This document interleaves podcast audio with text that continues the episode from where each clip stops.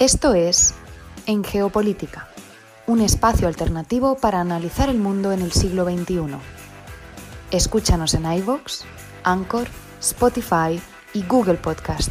Igualmente, síguenos en Facebook, Twitter y Telegram como en Geopolítica, en Instagram como en Geopolítica 21.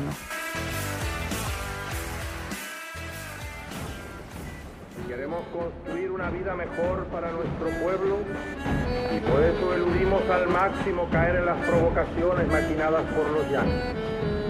Pero conocemos la mentalidad, la mentalidad de sus gobernantes. Quieren hacernos pagar muy caro el precio de esa paz.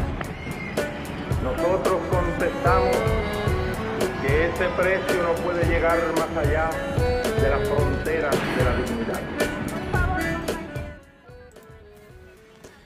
Y con Queremos Paz, original de Gotham Project, abrimos el programa del día de hoy, domingo 4 de septiembre de 2022. Iniciamos esta transmisión desde la ciudad de Bogotá. Los acompaña Fernando Galindo y les agradezco a todos los que nos sintonizan en América Latina, el Caribe y España a través de la plataforma radiolibre.cc. Igualmente, saludamos a quienes nos escuchan como podcast en estas y otras geografías en iBox, Anchor, Spotify, TuneIn, Apple Podcast y Google Podcast. Esto es En Geopolítica, un espacio alternativo para analizar el mundo en el siglo XXI. Bienvenidos.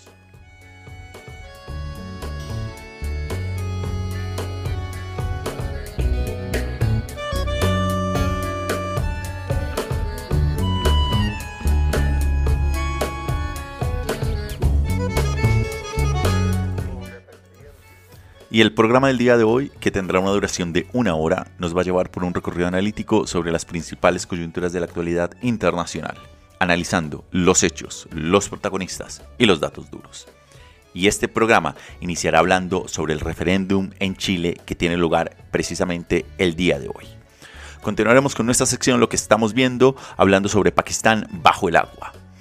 Seguiremos posteriormente con la segunda sección de En Contexto, conversando sobre las consecuencias geopolíticas de la salida de los Estados Unidos de Afganistán un año después.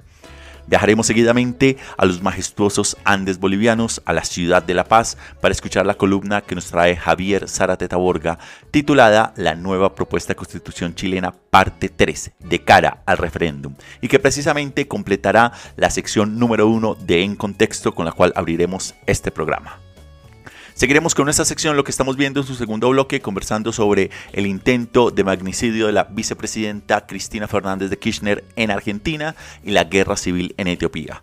Para conectar posteriormente con la sección de En Contexto 3, conversando sobre Mikhail Gorbachev, un hombre que marcó la historia del siglo XX. Y finalizando este programa con nuestra sección Números Duros desde Taiwán y Kosovo.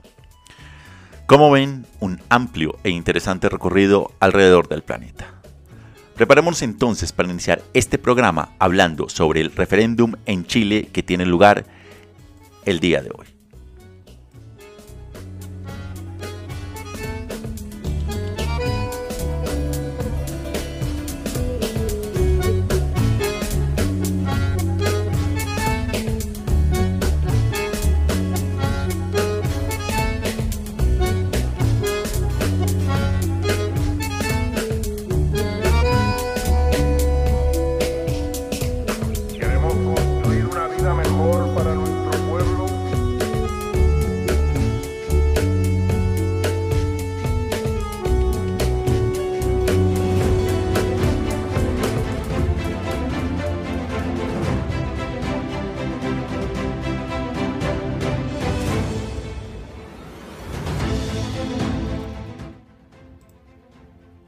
Contexto 1. A la espera del referéndum en Chile.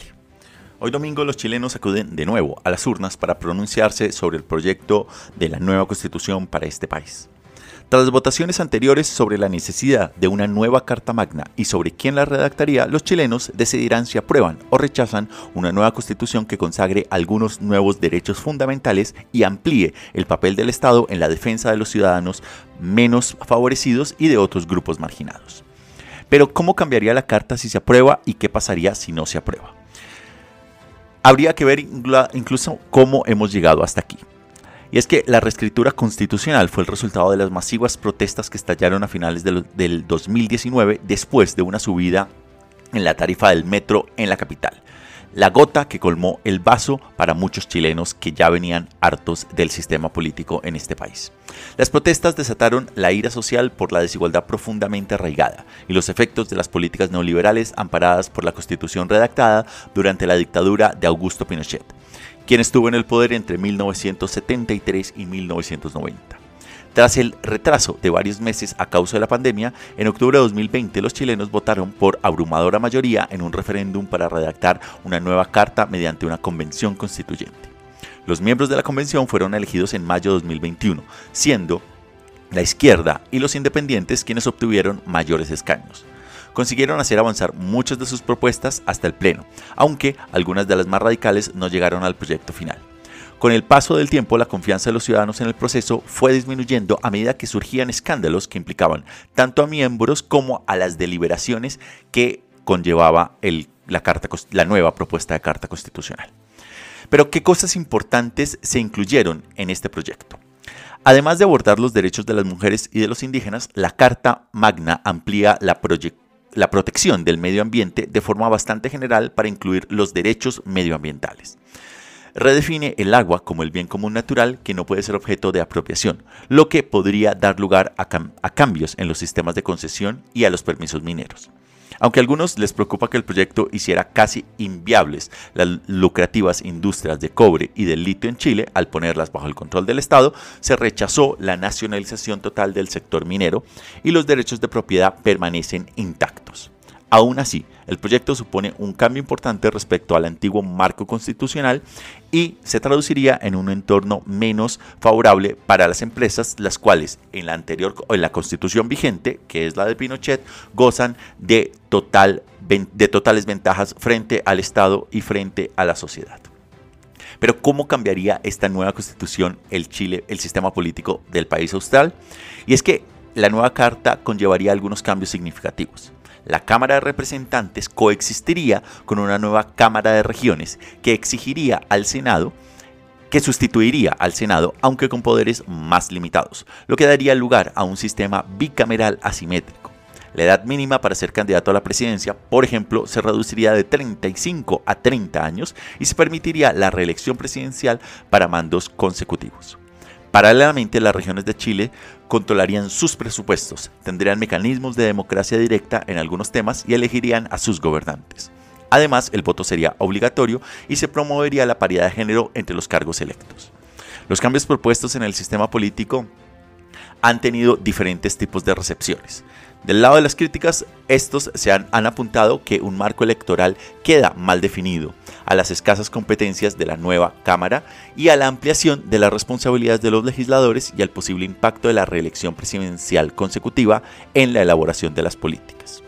Igualmente, los últimos sondeos han demostrado que cerca de un 46% de la gente estaría en contra del proyecto, mientras un 37% a favor dando como un 17% de los chilenos que se declararían indecisos. Sin embargo, estas encuestas, como todas, han venido variando a lo largo de las últimas semanas, lo cual no descarta un posible giro que se, dará, que se daría eventualmente hoy en el proceso constituyente. Pero ¿por qué se ha dado esto? En primer lugar, porque el mensaje de la campaña del sí, o es decir, del apruebo, se ha dado más en los mitines y en la televisión y ha sido un poco más débil, mientras que los anuncios del no, o sea, del rechazo, han sido muchísimo más coherentes y fuertes y secuenciales en diferentes medios de comunicación. Y acá hay que mencionar precisamente que el rechazo y el no ha tenido un fuerte apoyo de varios sectores clásicos de la sociedad chilena bastante poderosos. En ese sentido, habrá que ver cómo avanza la situación. Pero, ¿qué pasaría si no se llegase a aprobar? Y es que si el texto es rechazado, la constitución actual seguiría vigente, es decir, la del el golpista Augusto Pinochet. Pero como el mantenimiento de la carta de la era de Pinochet es políticamente tóxico, es probable que, se, que eso convoque una importante reacción social y política. Como preparación para este escenario, el gobierno y los partidos políticos de todo el espectro ya han empezado a discutir la posibilidad de un nuevo proceso constitucional.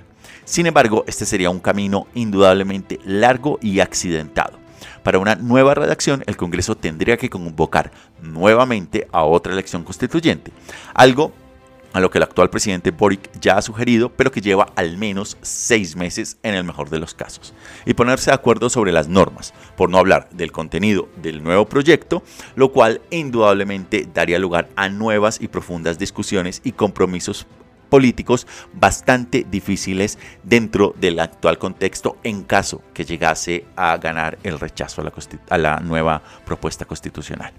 Obviamente esto tendría un efecto en la actual Casa de Gobierno, en el Palacio de la Moneda y en el actual presidente Gabriel Boric. Y es que un rechazo supondría un duro golpe político para el presidente quien está iniciando su mandato de cuatro años, ya que precisamente ha articulado la serie de cambios que necesita el país a la aprobación precisamente de la constituyente para que pueda avanzar en su programa.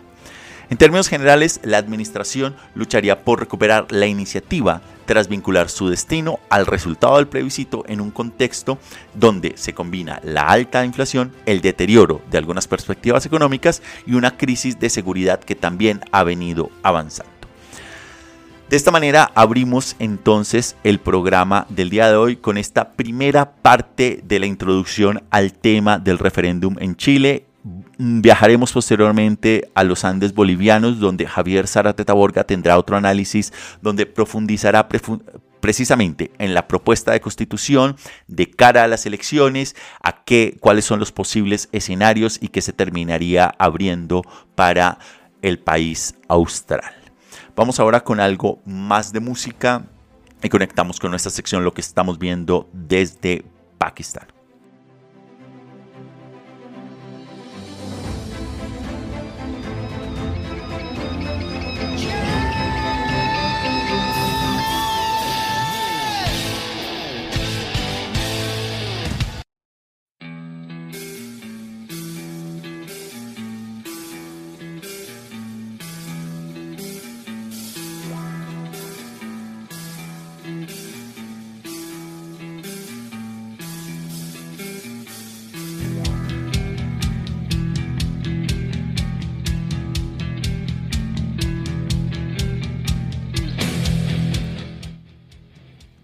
Lo que estamos viendo.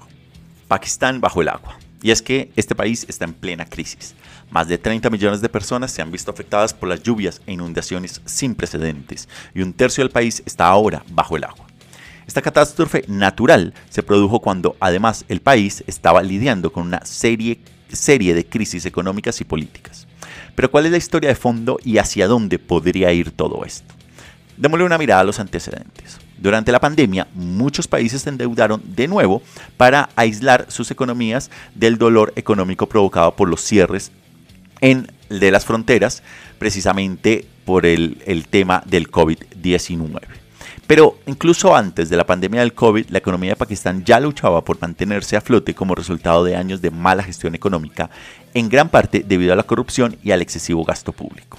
De hecho, la deuda pública de Pakistán superó el 87% del Producto Interno Bruto a finales del año 2019 frente a cerca del 72% un año antes, es decir, del 2018.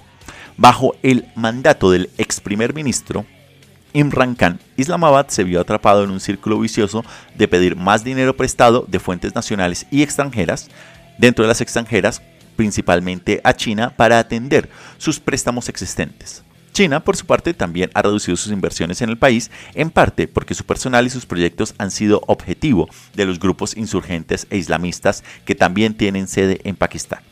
La situación económica ya era grave cuando Pakistán, que durante mucho tiempo se consideró especialmente vulnerable al cambio climático, experimentó una serie de fenómenos meteorológicos extremos en los últimos meses.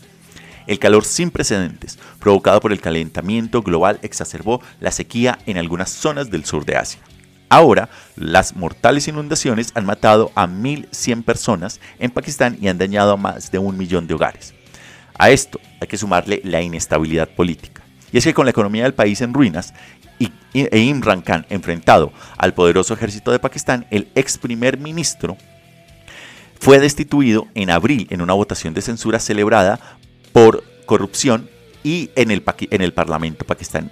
Sin embargo, desde entonces la inflación ha estado desorbitada. La caída de la moneda local y las medidas impopulares, como el recorte de los subsidios a los precios de los combustibles, han hecho que el actual primer ministro, Senbrat Sharif, pierda el favor de gran parte de la opinión pública, incluso de un sector de los militares. Además, Imran Khan ha conseguido arengar a sus partidarios organizando marchas masivas en la capital que han dado lugar a violentos enfrentamientos entre su creciente base de apoyo y amplios sectores de la policía. La situación es especialmente tensa en estos momentos, después de que la policía pakistaní acusara recientemente al ex primer ministro, destituido por violar la ley antiterrorista, por amenazar a los funcionarios judiciales en su discurso. Khan se encuentra actualmente bajo libertad, bajo, en libertad bajo fianza después de que los tribunales dictaminaran que no podía seguir detenido antes del 1 de septiembre. Sus partidarios, por su parte, han advertido que marcharán sobre Islamabad si se mantiene la detención, lo cual ha hecho precisamente que las tensiones sigan a lo largo de esta semana. Del otro lado, habría que mirar lo que corresponde al plano económico puntualmente al rescate del Fondo Monetario Internacional, el cual termina siendo un arma de doble filo. ¿Pero por qué? Mientras Pakistán sigue tambaleándose precisamente por estas inundaciones, el Fondo Monetario Internacional aprobó esta semana un paquete de rescate de 1.100 millones de dólares para ayudar a Islamabad a evitar el impago. Esto es algo bastante positivo para el país, pero obviamente tendrá consecuencias. Los pakistaníes se enfurecieron cuando el gobierno subió los precios de los combustibles y aplicó otras medidas de austeridad para conseguir precisamente el préstamo del FMI. En ese sentido, se cree que probablemente habrá cierto margen de maniobra dada la situación actual. Sin embargo, el Fondo Monetario Internacional ha autorizado un nuevo tramo de préstamos, pero las inundaciones obligarán precisamente a relajar algunas de esas condiciones. Por ejemplo, el objetivo de lograr un superávit presupuestario primario del 0,2% del Producto Interno eh, Bruto este año es algo realmente inalcanzable dada la situación que, que se está presentando en estos momentos con las inundaciones. Es decir, parte del préstamo del Fondo Monetario Internacional que, había que está destinado a salvar el impago del país va a tener que eh, enfocarse precisamente en ayudar a las personas que están viviendo en inundación. Y en ese sentido, Islamabad tiene ahora una tarea precisamente añadida a nivel internacional, ya que estas precisas inundaciones tendrían una sumatoria en costos de cerca de 100 mil millones de dólares. Además, de los gastos que va tenido en el tema del cultivo de la tierra, sobre todo en algunas de las provincias sureñas que se ubican del, sur de este país. En ese sentido, una crisis perfecta, tanto económica como natural. Pero de cara al futuro, hay que mirar que el gobierno de Sharif espera que el rescate del Fondo Monetario Internacional, así como otros fondos procedentes de donantes extranjeros como Arabia Saudí y China, ayuden a aliviar un poco la inflación y a reducir la economía a reconducir la economía antes de las elecciones que deberían celebrarse antes del 20 de octubre del año 2023. Obviamente habrá que ver qué pasa. Y del otro lado está la misma tensión política, ya que Imran Khan sigue siendo un político activo que no va a permitir, que está precisamente agitando sus masas políticas y que indudablemente será otro actor que podría eventualmente terminar llegando de nuevo a la presidencia en un caso de agitación social y que en cualquier caso va a traer inestabilidad política a Pakistán, con lo cual hay que recordar acá que la inestabilidad política suele estar muy de la mano y ambas suelen ir de la mano con la inestabilidad económica, lo cual figura un panorama bastante agitado para Pakistán en los próximos meses.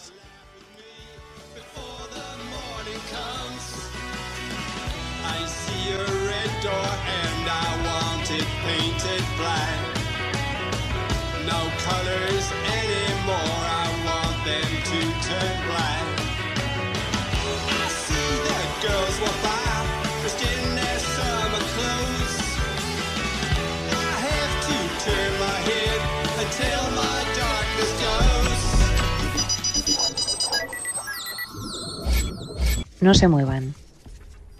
Aún por venir. En geopolítica estaremos hablando sobre las consecuencias geopolíticas de la salida de los Estados Unidos de Afganistán. Un año después viajaremos a la ciudad de La Paz en Bolivia para la columna de Javier Zárate Taborga sobre la nueva propuesta de constitución chilena, parte 3, este análisis. Y lo que estamos viendo nos llevará a Argentina y posteriormente a Etiopía.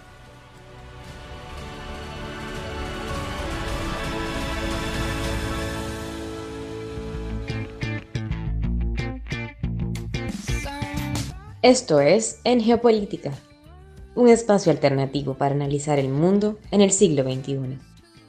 Escúchanos en iVoox, Anchor, Spotify y Google Podcast. Igualmente síguenos en Facebook, Twitter y Telegram como En Geopolítica y en Instagram como En Geopolítica 21.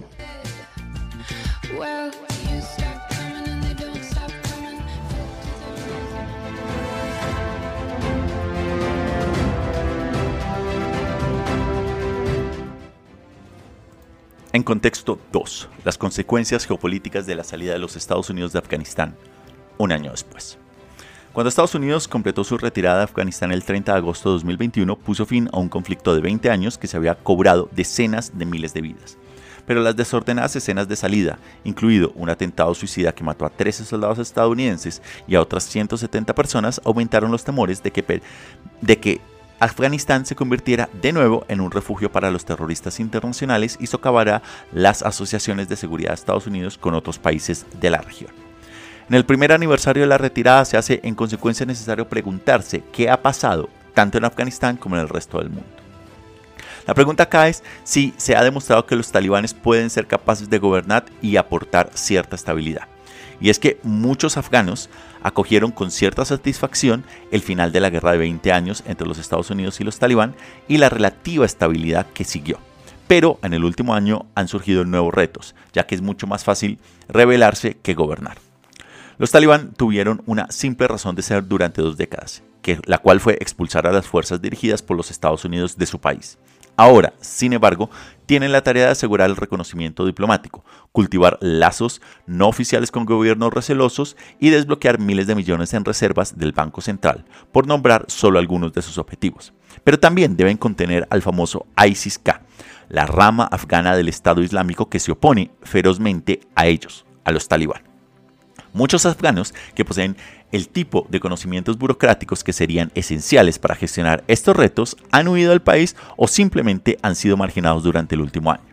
También hay divisiones dentro de los talibán, como las hay dentro de cualquier otro gobierno. Algunos funcionarios temen incluso que la adopción de políticas draconianas sobre la educación de las mujeres y las niñas y la participación de las mujeres en el mercado laboral termine de dificultarle a Afganistán la obtención de la ayuda exterior que necesita de manera urgente.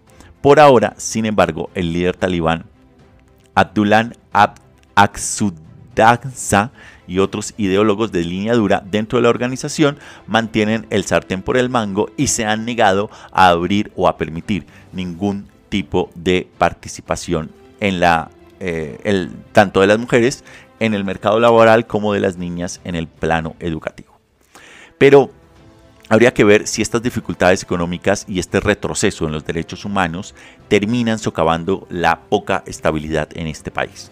Y es que con la reanudación del poder por parte de los talibán, Afganistán experimentó un corte abrupto de más de 8 mil millones de dólares de ayuda internacional que entraban anualmente, equivalente a cerca del 40% de su Producto Interno Bruto. Y para agravar este impacto hay una sequía en curso, así como vientos en contra económicos derivados precisamente de otra guerra que ocurre en otro lugar del planeta, que es la de Rusia y Ucrania. La situación humanitaria en consecuencia es terrible. El Programa Mundial de Alimentos de la ONU estima que aproximadamente la mitad de la población afgana sufre inseguridad alimentaria y que un 95% no tiene nada para comer. La, la malnutrición severa a su vez, ha aumentado la susceptibilidad de los afganos a muchas enfermedades y ha puesto a prueba un sistema sanitario ya de por sí deficiente. Por ello, muchas organizaciones humanitarias y de derechos humanos instan a que se relajen las sanciones internacionales impuestas a los talibán, especialmente en el plano humanitario. Mientras tanto, las restricciones impuestas por los talibán a las mujeres que desean participar en la fuerza de trabajo no solo agravan las dificultades económicas del país en el corto plazo, sino que también limitan el potencial de crecimiento del país en el mediano y largo plazo. En ese sentido, habrá que ver cómo sigue avanzando, por ejemplo, todo el tema relacionado a la vigilancia. Eh, conectado con la presencia del ISIS-K, como lo mencionábamos anteriormente, en las filas de los afganos que terminan desilusionados precisamente del gobierno talibán y terminan uniéndose a estas filas. La otra pregunta que está allí en la palestra es qué ocurre tras el, asesinato de Ayman al-Zawahiri, quien era parte precisamente del ISIS-K y que fue asesinado por las tropas estadounidenses haciendo uso de un dron en las últimas semanas. Y es que el hecho de que los talibán estuviesen albergando al líder de Al Qaeda contradice precisamente su promesa de evitar que Afganistán volviese a ser un refugio para el terrorismo. Un informe de la ONU, publicado poco antes del ataque, advertía que ambas organizaciones mantenían una estrecha relación con Al Qaeda y que tenían suficiente libertad dentro de Afganistán y bajo el gobierno talibán, lo cual además es bastante particular teniendo en cuenta que a pesar de que sí existían estas libertades, también existen facciones dentro de cada una de estas ramas políticas que las hacen enemigos. Y en ese orden, el subsecretario de Defensa de los Estados Unidos, Colin Kalt, declaró a finales del año pasado que el ISIS-K podría ser capaz de atacar el territorio nacional de Estados Unidos en un plazo de 6 a 12 meses y que Al Qaeda podría hacerlo en uno o dos años. Y es que al enfrentarse a una guerra entre Rusia y Ucrania, así como una escalada de tensiones en el estrecho de Taiwán, Estados Unidos tiene un fuerte incentivo para asegurarse de que esta capacidad no se llegue a dar. La otra pregunta que está allí en el panorama geopolítico es cómo ha afectado la retirada de los Estados Unidos la percepción de fiabilidad en materia de seguridad dentro de ese contexto regional. Y es que el impacto parece haber sido un poco menor de lo que algunos observadores temían tras la retirada de los Estados Unidos. ¿Cómo es esto? El gobierno de Biden ha movilizado a Occidente contra la agresión rusa y tanto la OTAN como la Unión Europea han recibido un nuevo impulso la primera está a punto de admitir a dos nuevos miembros, los cuales son Finlandia y Suecia, y la segunda ha concedido el estatus de candidatos a la adhesión a Moldavia y a Ucrania. Del mismo modo, en la gestión de una China resurgente, Estados Unidos ha reforzado con éxito las agrupaciones existentes, es decir, el famoso Quad o el cuadrilateral, y ha lanzado nuevas asociaciones en temas de seguridad y de comercio, los famosos socios del Pacífico y el marco económico Indo-Pacífico. Incluso, si la retirada de los Estados Unidos que se percibía podía terminar socavando su percepción de fiabilidad, habría que recordar acá que este país estaba bastante empantanado en Afganistán y muchos de sus socios europeos y asiáticos se preguntaban si era capaz de comprometerse con ellos de forma coherente en cuestiones que les preocupaban mucho más que la lucha contra el terrorismo. En ese sentido, los últimos acontecimientos, es decir, desde la guerra en Ucrania y los avances de la OTAN, han terminado por darle a sus socios una cierta marco de tranquilidad. ¿Por qué? La retirada de los Estados Unidos de Afganistán no solo terminó de ser una retirada de un conflicto que no avanzaba, pero terminó relativamente despejándose el panorama cuando Rusia terminó invadiendo a Ucrania. En ese sentido, todo parece indicar que las consecuencias geopolíticas de la salida de los Estados Unidos de momento de Afganistán, dentro de la lógica de la seguridad de este país, terminó siendo relativamente favorable, es decir, para Estados Unidos. Mientras que Afganistán vive de por sí otra nueva serie de conflictos entre grupos islamistas radicales que además se pelean dentro de ese territorio.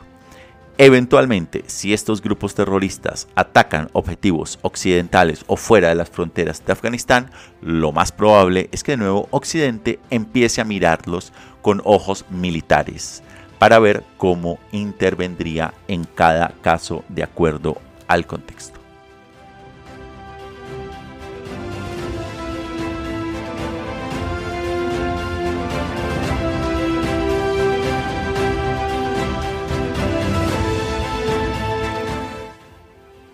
Y de esta manera nos vamos ahora directamente a la ciudad de La Paz en Bolivia vamos a conectar la primera parte que tuvimos de a la espera del referéndum en Chile con el análisis que nos trae Javier Zárate Taborga precisamente sobre la nueva propuesta de constitución chilena de cara al referéndum. Conectemos directamente con la ciudad de La Paz.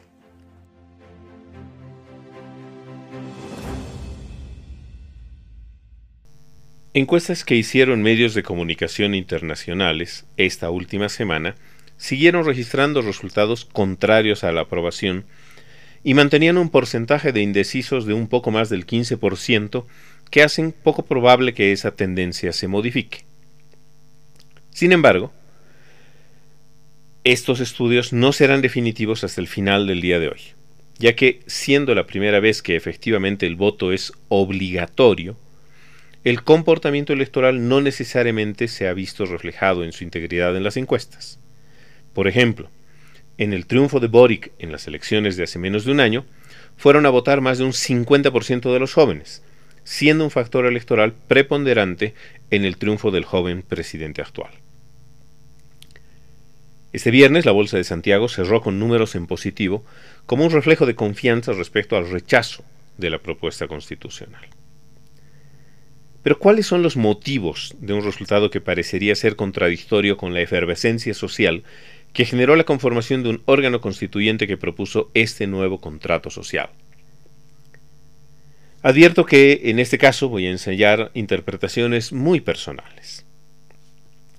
Miedo. Creo que esa es la palabra que puede explicar mejor lo que sucede. Miedo en varias dimensiones además. La más pedestre es la que ha satanizado la propuesta, vinculándola al comunismo, la extrema izquierda, el indigenismo, el feminismo o la reivindicación de las opciones de género, mostrándola como una propuesta que no refleja lo que buscan o quieren todos, sino algunos, que no refleja a la sociedad chilena, y además que esos, a quienes sí representaría la propuesta, quieren llevar al país por derroteros de derrota. Hay que recordar que nuestro continente en el último cuarto de siglo ha pasado de procesos políticos algo institucionalistas a procesos revolucionarios, lo entrecomillo, conducidos por liderazgos de izquierda con más y menos cuestionamientos. Hugo Chávez en Venezuela, Lula da Silva en Brasil, los Kirchner en Argentina, Ortega en Nicaragua, López Obrador en México, etc. Que en muchos casos han tenido resultados muy cuestionables, como el drama venezolano o la dictadura nicaragüense, o las dudas sobre la transparencia de los gobiernos del Partido de los Trabajadores en Brasil.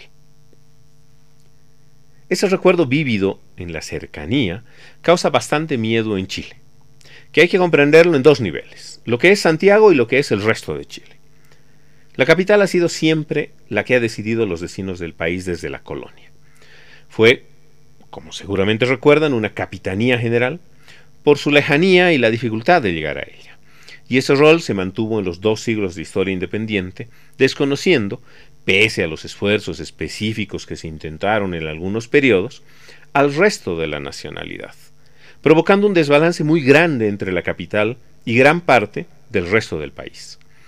El desconocimiento histórico de lo poco indígena que quedó después de los intentos de su eliminación el siglo XIX, especialmente, y más recientemente exhibiendo la enorme desigualdad de las clases sociales en un país que en los últimos 50 años tuvo una larga dictadura neoliberal que fue sustituida por una democracia tímidamente reformadora que mantuvo muchas estructuras previas incólumes y se negó a reconocer las severas diferencias económicas, sociales y de otros tipos que impedían a grandes masas humanas acceder a salud, educación y otras oportunidades y derechos como debía ser en un Estado de Derecho democrático.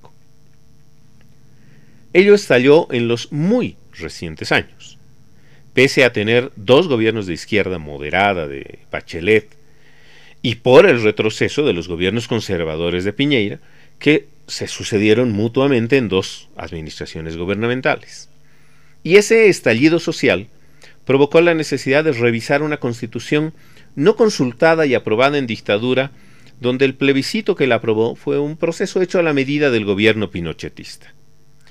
Al igual que el texto constitucional que protegía a quienes protagonizaron, condujeron y apoyaron la dictadura militar, que querían evitar perder sus privilegios, pero especialmente conjurar un experimento duro que fue el gobierno socialista de Allende. Miedo también hay a la propuesta innovadora de la Constitución. Me arriesgo a decir que es el documento constitucional más acorde a los tiempos que corren en el mundo. Por ello es polémico. Pueden revisar las notas anteriores de esta serie.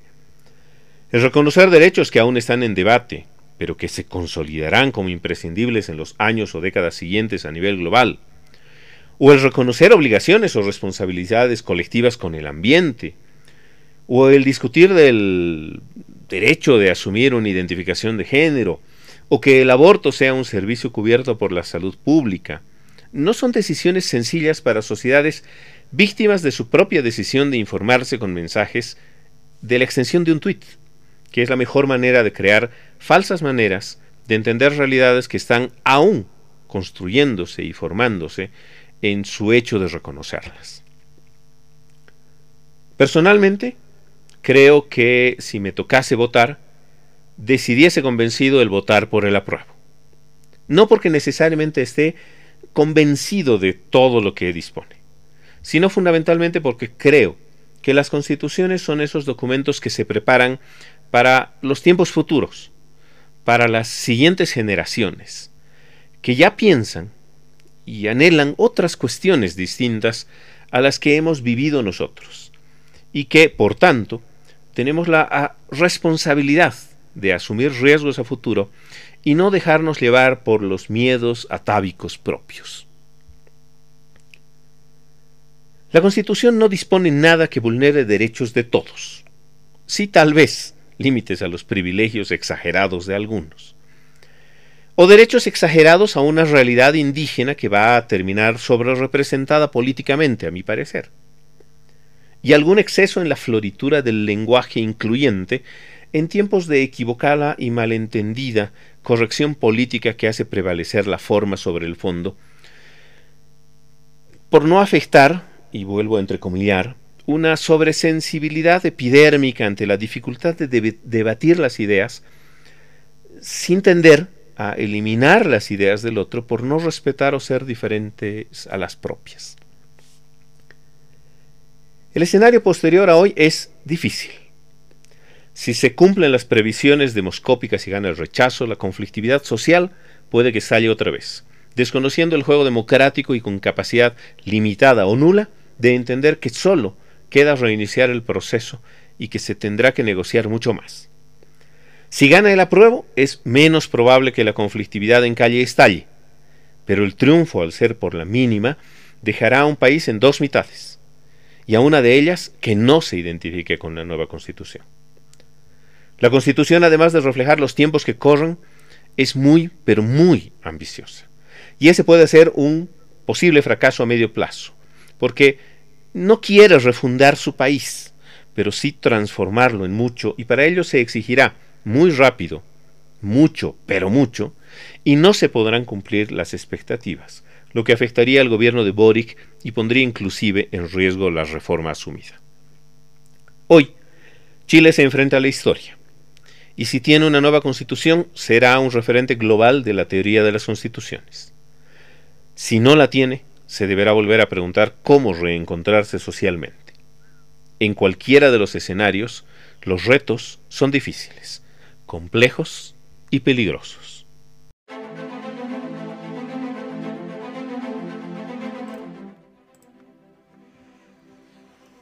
Lo que estamos viendo, parte 2. Vamos a viajar a Argentina y luego a, Etiopía. Iniciamos en el fin del mundo y es que hubo un intento de magnicidio en Buenos Aires. Y es que la influyente vicepresidenta argentina Cristina Fernández de Kirchner sobrevivió a un intento de asesinato el jueves por la noche frente a su residencia en Buenos Aires. Un hombre armado apuntó a corta distancia con el arma cargada contra el rostro de la expresidenta, pero contra todo pronóstico, la bala no salió. Las imágenes quedaron grabadas y aunque la tragedia no tuvo lugar, no dejan de ser impactantes. La policía detuvo entonces al hombre de nacionalidad brasileña y con antecedentes de seguimiento a grupos de odio en las redes sociales. De momento no se conoce el motivo y la violencia política en el país es rara, que rara vez tiende a ser sangrienta. Pero las tensiones políticas sí han estado muy presentes a lo largo de los últimos días, especialmente cuando un fiscal pidió que se condenase a la vicepresidenta a 12 años de prisión a 12 años de prisión por presuntos casos de corrupción. Y desde Argentina y Buenos Aires nos vamos ahora a Eritrea y a Etiopía. Y es que las tropas eritreas se han unido a las fuerzas gubernamentales etíopes en un nuevo ataque en la región del Tigray, según el Frente de Liberación Popular de Tigray.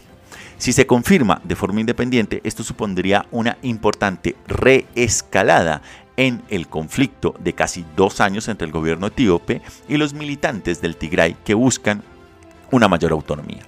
El año pasado el primer ministro etíope Abiy Ahmed admitió la implicación de Eritrea en la guerra tras negarlo inicialmente.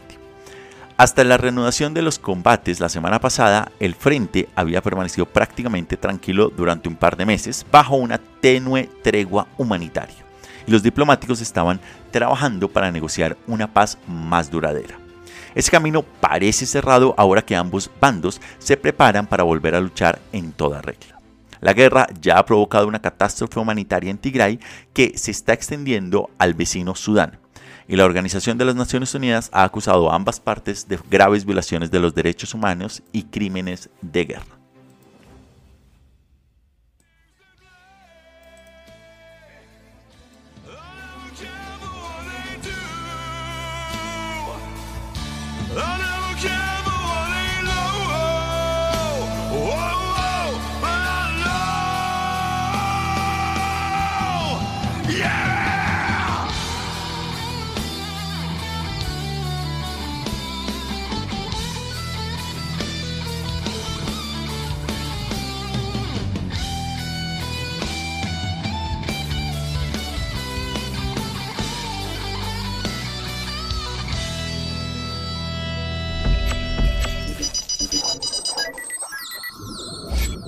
No se muevan.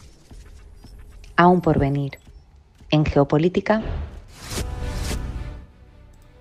Nos iremos con nuestra tercera sección de En Contexto, Mikhail Gorbachev, un hombre que marcó la historia del siglo XX, y finalizaremos con Números Duros 2, desde Taiwán y Kosovo.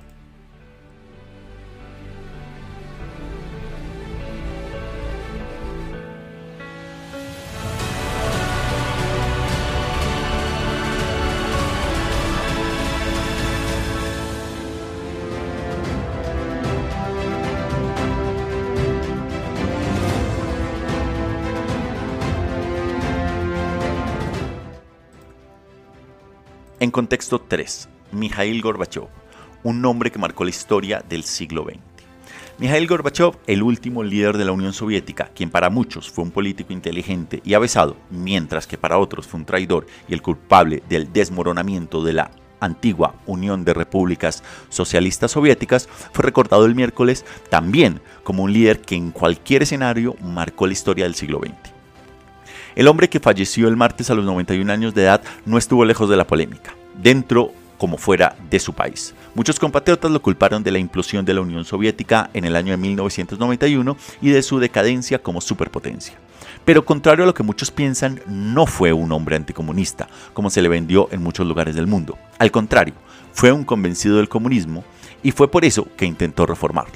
Su proyecto político de reformas fue definido por él mismo como el socialismo con rostro humano, aunque el término había sido previamente utilizado por Alexander Duchev cuando se convirtió en presidente del Partido Comunista de Checoslovaquia en enero de 1968 y dio lugar a lo que se conocería como la Primavera de Praga. Mencionado movimiento que buscó reformar el socialismo desde adentro terminaría salvajemente reprimido por las fuerzas del Pacto de Varsovia y el Politburo del partido en Moscú no supo no pudo o no quiso entender que si no reformaban sus estructuras represivas en ese momento histórico, la siguiente vez que esto tuviera lugar, las heridas sin sanar terminarían rompiendo todo el proyecto comunista, como ocurrió. Este es un antecedente fundamental para tratar de entender lo que ocurriría décadas después. Así que volviendo a Gorbachev de mitad de los 80, este buscó darle al proyecto comunista una continuidad de cara a los últimos años del siglo pasado, permitiendo el aumento de la participación del pueblo en la política local y nacional, más allá del paraguas del Partido Comunista, dando así mucho más mayor libertad de prensa y de cultura y enfatizando la necesidad de una iniciativa personal en los temas económicos que le permitiesen a la economía rusa ponerse un poco al día. Pero como suele pasar en la historia de los pueblos y de la humanidad misma, cuando los líderes son incapaces de leer sus tiempos y las reformas se hacen muy tarde en el tiempo, estas pueden terminar por construir, por llevar a un punto de inflexión imposible de controlar. Así le pasó a Gorbachev. Nunca buscó romper la URSS, pero cuando sus reformas tuvieron lugar, las fuerzas de la historia lo superaron y no y fue poco lo que pudo hacer posteriormente. Pero ya llegaremos a eso. Demos una mirada breve a su historia. La vida de Mikhail Gorbachev inició el 2 de marzo de 1931 en una región meridional de Stavropol, en el seno de una familia campesina ruso-ucraniana que vivió la hambruna de los años 30 provocada por la colectivización forzosa de tierra ordenada en su momento por Stalin. Gorbachev se graduó de Derecho de la prestigiosa Universidad Estatal de Moscú en 1955. Desde que ingresó en el partido eh, en el partido en la universidad fue ascendiendo en el escalafón hasta convertirse en el año de 1970 en jefe del partido en Stavropol con menos de 40 años. Su especialización en economía agrícola le permitió a este funcionario profesional a tiempo completo del Partido Comunista protagonizar una meteórica carrera y ser nombrado en 1978 secretario de Agricultura del Comité Central, su trampolín para alcanzar posteriormente la Secretaría General. Una vez nombrado, miembro del todopoderoso Politburo en 1980, Gorbachev dirigió la regeneración del partido que sufría claros achaques de gerontocracia, junto al jefe de la KGB, Yuri Andropov, quien sería su padrino político. Una vez fue nombrado secretario general, Andropov ya tenía en su mente a su delfín como sustituto, aunque hubo de esperar a que Konstantin Chernenko falleciera el 10 de marzo de 1985 tras un año al frente del partido. La llegada de Gorbachev al poder despertó grandes expectativas, ya que el nuevo líder soviético era extrovertido, tenía don de gentes y sonreía con frecuencia. Se sirvió de una nueva generación de tecnócratas que deseaban reformar el sistema comunista para hacerlo más efectivo, no para acabarlo. Sin embargo, la vieja nomenclatura soviética no dejó de ponerle obstáculos en el camino. Y con todo eso, siguió adelante con la introducción de la propiedad privada, aunque sin renunciar a la economía centralizada la celebración de elecciones democráticas, la libertad de expresión y de credo, la creación de un nuevo legislativo y la liberación de algunos precios políticos, entre otros. En el plano exterior, mejoró las relaciones con Occidente, lo que le valió el premio Nobel en el año de 1990 redujo notablemente el presupuesto de defensa, abrió negociaciones de reducción de armamento nuclear con Estados Unidos y ordenó la retirada de las tropas soviéticas de Afganistán. Sus logros significaron el fin de una confrontación global entre Oriente y Occidente, sin mencionar el tenso enfrentamiento nuclear que de las superpotencias que terminó aliviando. Pero hablemos de dos de las políticas puntuales que que tuvo Gorbachev, las famosas perestroika y glasnost. Y es que una vez en el poder, lanzó estas dos estrategias para impedir el colapso de la Unión Soviética. Según el líder, el país necesitaba una perestroika, es decir, una reestructuración económica, ya que se estaban quedando rezagados tras el, tras el resto de la economía y sus productos terminaban siendo de una calidad inferior, lo cual hizo que fuesen a su vez poco competitivos. La perestroika iba acompañada de otra estrategia, el glasnost, que se traduce como apertura o transparencia. En efecto, bajo su mandato aumentó la tolerancia de credos y de pensamientos y la divulgación de noticias nacionales e internacionales. Emprendió además una campaña para democratizar el Partido Comunista y permitir el pluripartidismo.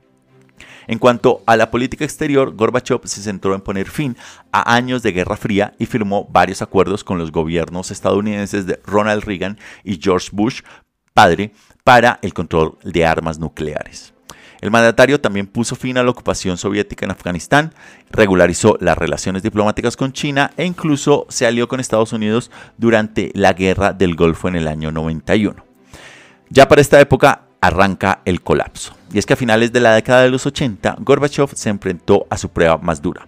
La Unión Soviética comenzaba a resquebrajarse. En julio de 1989 anunció que los países miembros del Pacto de Varsovia podrían decidir su, su, propio futuro.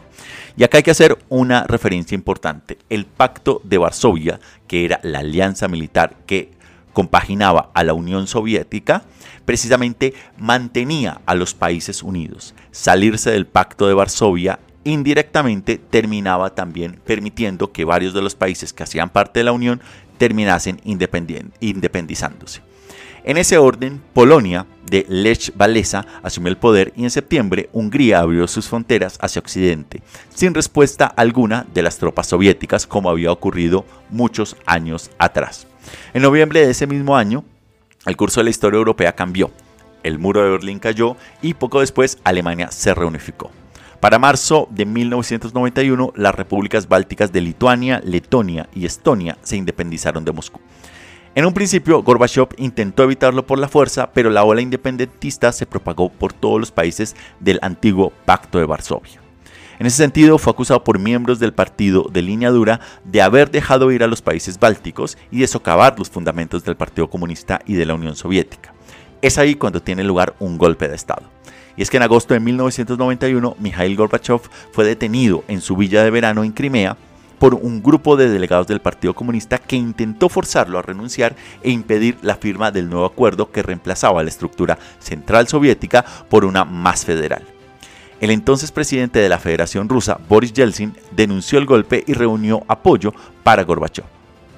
El apoyo de Yeltsin fue clave para que Gorbachev conservara el poder, pero no pudo hacerlo por mucho tiempo. Y aunque el secretario general regresó a Moscú, ya estaba políticamente muerto.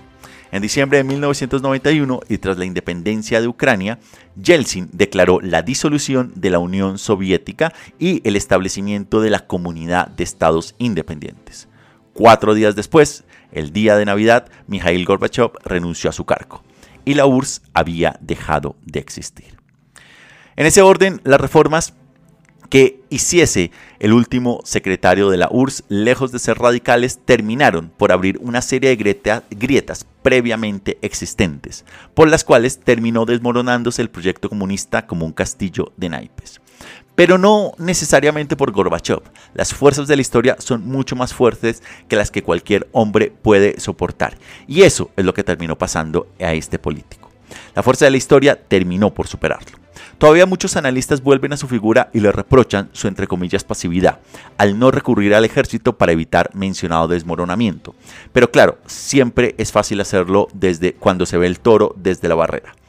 En cualquier escenario, Gorbachev hizo lo que pudo con lo que tuvo, sin saber realmente que sus buenas intenciones para con la URSS, la cual quiso reformar para que continuara, terminarían generando el espacio para que se desmoronara.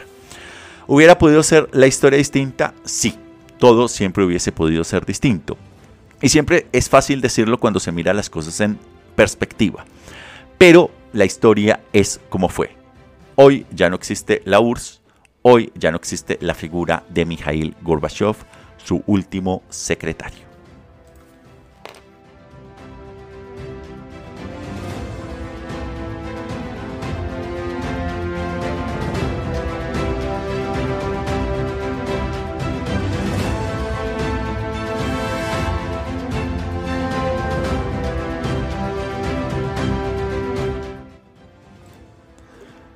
números duros y nos acercamos ya al final del programa. El número que nos lleva a Taiwán es 1. Es que precisamente este país derribó el jueves por primera vez un presunto avión no tripulado chino que sobrevolaba los islotes cercanos al país. Y el último número nos lleva a Kosovo y es 50.000. Y es que una semana después de arreglar las cosas con Serbia, el gobierno de Kosovo anunció el jueves que exigiría unos 50.000 serbios étnicos que viven allí a que obtengan matrículas para sus coches. Nuevamente. De esta manera entonces nos acercamos, llegamos al final del programa del día de hoy. Tuvimos un extenso recorrido alrededor del planeta que inició hablando sobre el referéndum en Chile. Viajamos posteriormente a Pakistán y la situación económica y medioambiental que vive. En contexto 2 nos llevó a hablar sobre las consecuencias geopolíticas de la salida de los Estados Unidos de Afganistán. Viajamos posteriormente a los majestuosos Andes bolivianos para la segunda parte del referéndum constitucional en Chile que tiene lugar hoy. Lo que estamos viendo nos llevó posteriormente al fin del mundo, al intento de magnicidio que tuvo lugar en Argentina. Luego viajábamos al recrudecimiento de la guerra civil en Etiopía. Continuamos posteriormente conectando con, en contexto 3, hablando sobre Mikhail Gorbachev, un hombre que marcó la historia del siglo XX y los números duros nos llevaron a Taiwán y a Kosovo. Les agradezco a todos ustedes por su sintonía y por escucharnos a modo podcast en diferentes lugares del planeta. Les invitamos a que si no lo están, se suscriban gratis en cualquiera de las plataformas, a que nos sigan en redes sociales y a que nos visiten en nuestra página web en geopolítica.com. Si desean contactarnos y dejarnos algún mensaje, Pueden hacerlo a nuestro email en geopolítica.podcast.gmail.com. Igualmente, si les gusta el programa y quieren apoyarnos, les invitamos a que dejen sus likes o comentarios y a que lo compartan en sus redes para así seguir llegando a más personas. Yo me despido aquí, los acompañó Fernando Galindo desde la ciudad de Bogotá, les deseo un feliz resto de semana y nos encontramos en la siguiente emisión. Hasta la próxima.